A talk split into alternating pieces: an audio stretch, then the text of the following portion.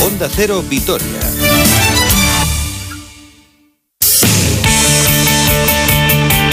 Y lo tenemos que dejar aquí, aunque del monte nos vamos a otro tipo de deportes, porque es la información que viene a continuación. Roberto Vasco y hola, ¿qué tal? Hola, muy buenas Susana. Del Monte nos vamos al césped de Mendizorroza o al del Estadio Juegos del Mediterráneo, donde juega mañana el Deportivo Alavés, y también a un estudio de grabación, porque allí se ha realizado el himno del centenario del Deportivo Alavés. Lo ha hecho el grupo Izal y suena así. Gracias por regalarnos la forma de querernos un poco mejor, de acercarnos a los que están lejos, que regresan con cada gol, al paseo de Cervantes con Donato en el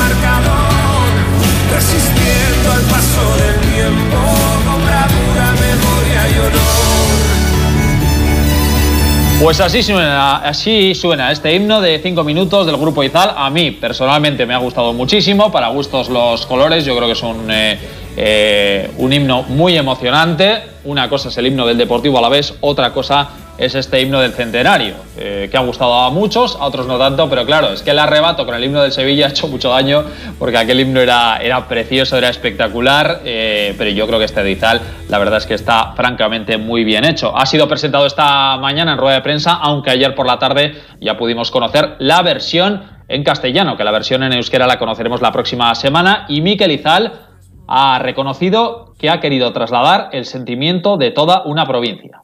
Y esto era algo completamente diferente. Tenía que escribir lo que había vivido toda una provincia, porque al final alavesistas yo creo que en, en, Álava lo somos todos en mayor o menor medida, ¿no? Gente más vinculada, menos vinculada, etcétera. Pero al final creo que el alavés lo vivas más o menos de cerca te marca la infancia, la adolescencia, o sea, vives rodeado de, eso, ¿no? Y te trae recuerdos, aunque no hayas pisado Mendizorroza en la vida, yo creo que, que, es, que estás hablando de un patrimonio, ¿no? De la ciudad y de la provincia un himno que se llama Alta la Frente, Gora Burua. Pero claro, tenemos el centenario, tenemos ese partido que todos estamos deseando el próximo sábado frente al Real Madrid, una auténtica pena que no vaya que no va a haber que no vaya que no vaya a haber público en el campo en un día tan importante, además frente al conjunto blanco, un día muy especial, pero es lo que toca y antes de todo eso toca el partido de mañana, la Copa siempre motiva a partir de las 12 en el Juegos Mediterráneos frente al Almería en el debut del Pitu Abelardo en el banquillo y con una ausencia importante, la de Lucas Pérez se ha resentido de sus problemas en el tobillo y el delantero gallego no va a ser de la partida en la cita de mañana. Una pena porque es una baja importantísima para este equipo. Sí va a estar Chimo Navarro y lo más importante va a ser el debut en el banquillo de Abelardo en su segunda etapa como entrenador en Vitoria, la tercera si incluimos la etapa como jugador. Abelardo, que nos contaba hace un ratito, porque acaba de terminar la rueda de prensa, cómo ha encontrado a su plantilla.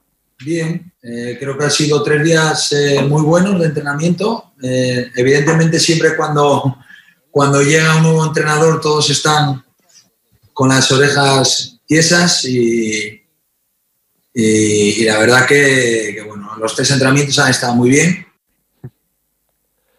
Es una semana con muchos elementos, porque cambio de entrenador el banquillo, con destitución de Machín, llegada de Abelardo, eh, todos estos actos del centenario, dos partidos súper motivantes la próxima semana frente a Sevilla y Real Madrid, y parece que la Copa ha quedado un poco desdibujada. Le hemos preguntado al de Gijón cómo ha motivado a su plantilla para que no piensen en todos estos elementos externos y se centren solo mañana en el conjunto andaluz.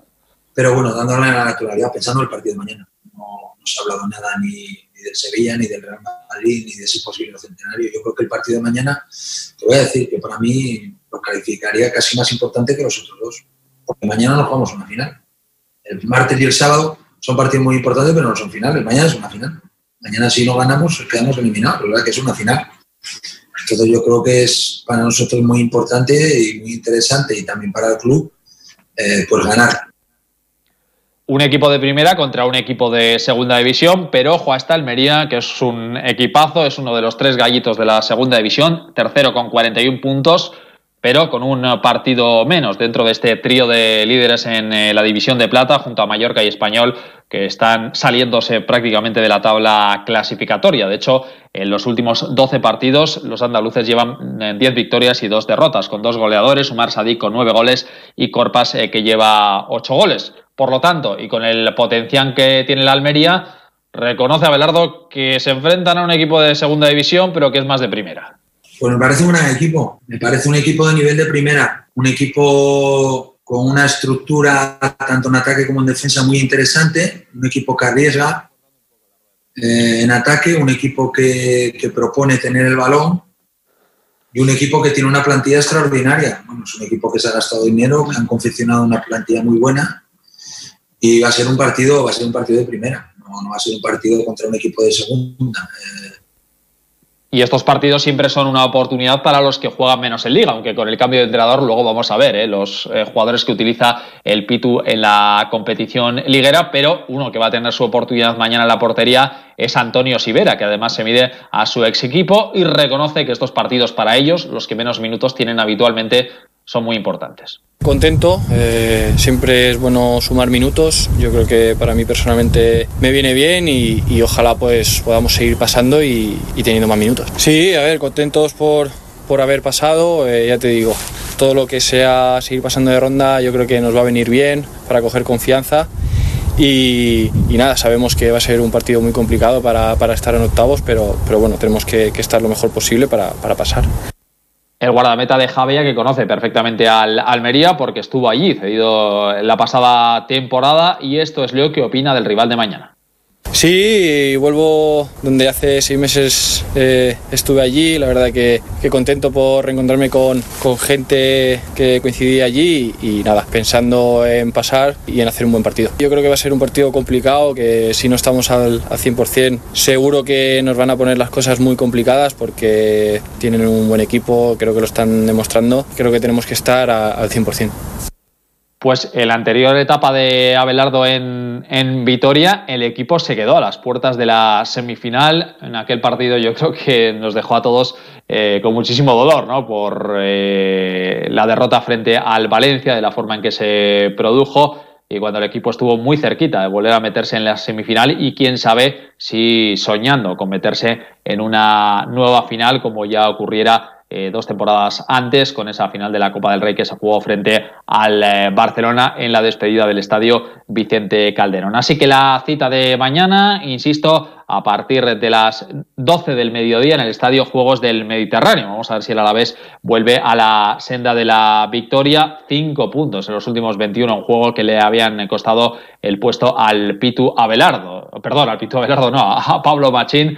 Y mirando ya a esa cita, insisto, a esas dos citas también de la próxima semana. Vamos a ver las rotaciones que hace, ¿eh? porque ya ha dicho que no va a sacar exactamente el próximo martes frente al Sevilla a los mismos 11 futbolistas que jueguen mañana, pero que posiblemente muchos eh, vayan a repetir. También habrá que ver eh, cómo físicamente se recupera el equipo de, todo eso, de ese esfuerzo, del, viaje, aunque después van a tener tres días y el hecho de que se juega a las 12 del mediodía, en este sentido, va a ayudar bastante. Así que esta tarde viaje y mañana jugará contra el Almería en el Juegos Mediterráneo. Hablamos de baloncesto, hablamos del Basconia porque no le fueron bien las cosas ayer en Tel Aviv con la segunda derrota consecutiva, prácticamente 48 horas frente al Maccabi por 91-82 en un partido donde el conjunto israelí fue claramente superior durante prácticamente los 40 minutos. De hecho, Vasconia solo se puso una vez por delante en el marcador y fue en el primer cuarto. Después fue siempre a remolque, haciendo un poco la goma, como los ciclistas,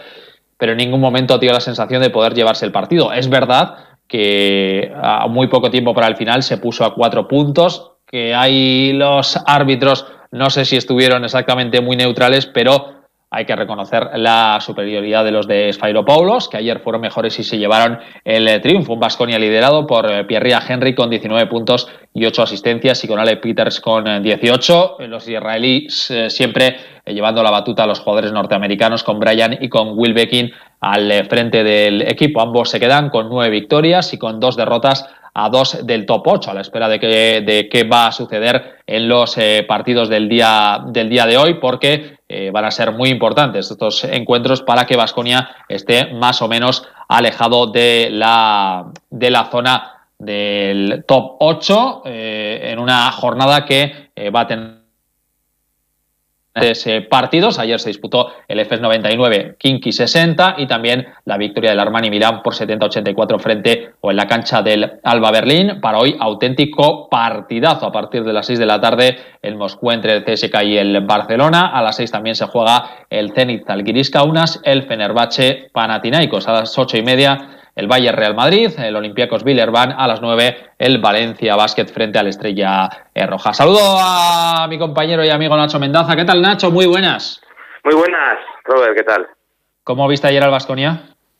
Bueno, pues con, con mucha voluntad, con mucho empeño, pero creo que sin pólvora, sobre todo al final y en momentos clave eh, yo creo que el equipo se vio pues pues corto no corto de, precisión corto de, energía y yo creo que es una derrota que no se puede catalogar como injusta el equipo lo intentó pero no no llegó Nacho, yo con Vasconia tengo como dos sentimientos, ¿no? Por un lado, hay momentos de juego me parecen brillantísimos y que me, que, me ilusionan muchísimo, pero a veces, por otro lado, me pasa lo, que me estabas comentando ahora, ¿no? Que, a veces pienso que no llega el equipo. Eh, ¿Tú cómo lo ves?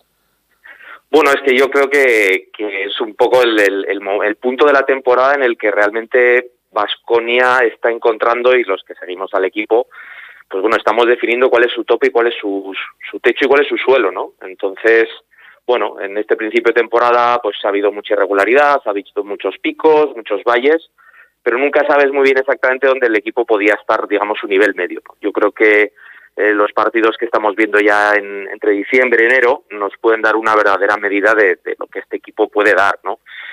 Y, en ese sentido yo creo que los, los encuentros de ayer, eh, vamos, el encuentro de ayer mejor dicho y el que jugó el, el, el martes, pues nos pueden dar una idea de decir, vale, si este equipo no va al 120%, que hay días que lo puede hacer, pero obviamente no todos los días, si el equipo no va al 120%, el nivel es este.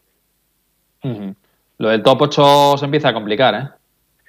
Sí, sí, sí. Es verdad que ahora vienen unos partidos que, bueno, yo creo que muchos de ellos son asequibles en el sentido que Vasconia los puede ganar y, va a competir. Y si esos partidos se ganaran, pues te pone una situación diferente y luego ya sabes que la cabeza pues siempre empuja un poquito, ¿no? A veces al cuerpo. Pero sí que es verdad que viendo un poco, un, poco los que están arriba, cómo están, y los que están al lado o por detrás, cómo vienen, eh, bueno, yo creo que hay que ser eh, prudente y moderado ¿no? en, las, en las expectativas. Eh, está complicado para Vasconi y para otros muchos equipos, ¿no? con incluso más historial, pero, pero sí, yo particularmente creo que Vasconia va a tener que dar algo más de lo que ha dado hasta ahora para, para poder entrar en, en playoff. Muy bien, Nacho Mendaza, compañero, un abrazo, gracias. Un abrazo, hasta, hasta luego. Pues toca olvidar de momento la competición europea, no por mucho tiempo, porque estos para descansar no tienen demasiado tiempo, pero toca pensar también en clave ACB. El domingo a las 12 y media reciben en el Bues Arena al Betis y el lunes al mediodía el sorteo de la próxima edición de la Copa del Rey, donde Vasconia parte como cabeza de serie en baloncesto femenino. El domingo a las 12, derby en el Polideportivo de Mendizorroza. El Cuchabán Karaski recibe al Idekeus Cotren en Guipúzcoa. Recordamos que se ha aplazado el partido de la Alavés Gloriosas, el que, el que iba a disputar mañana en Badalona frente al Seagull eh, debido a un caso positivo en el conjunto catalán. Aquí lo dejamos, les esperamos el lunes a eso de las 12 y media en más de uno. Álava, disfruten el fin de semana. Adiós.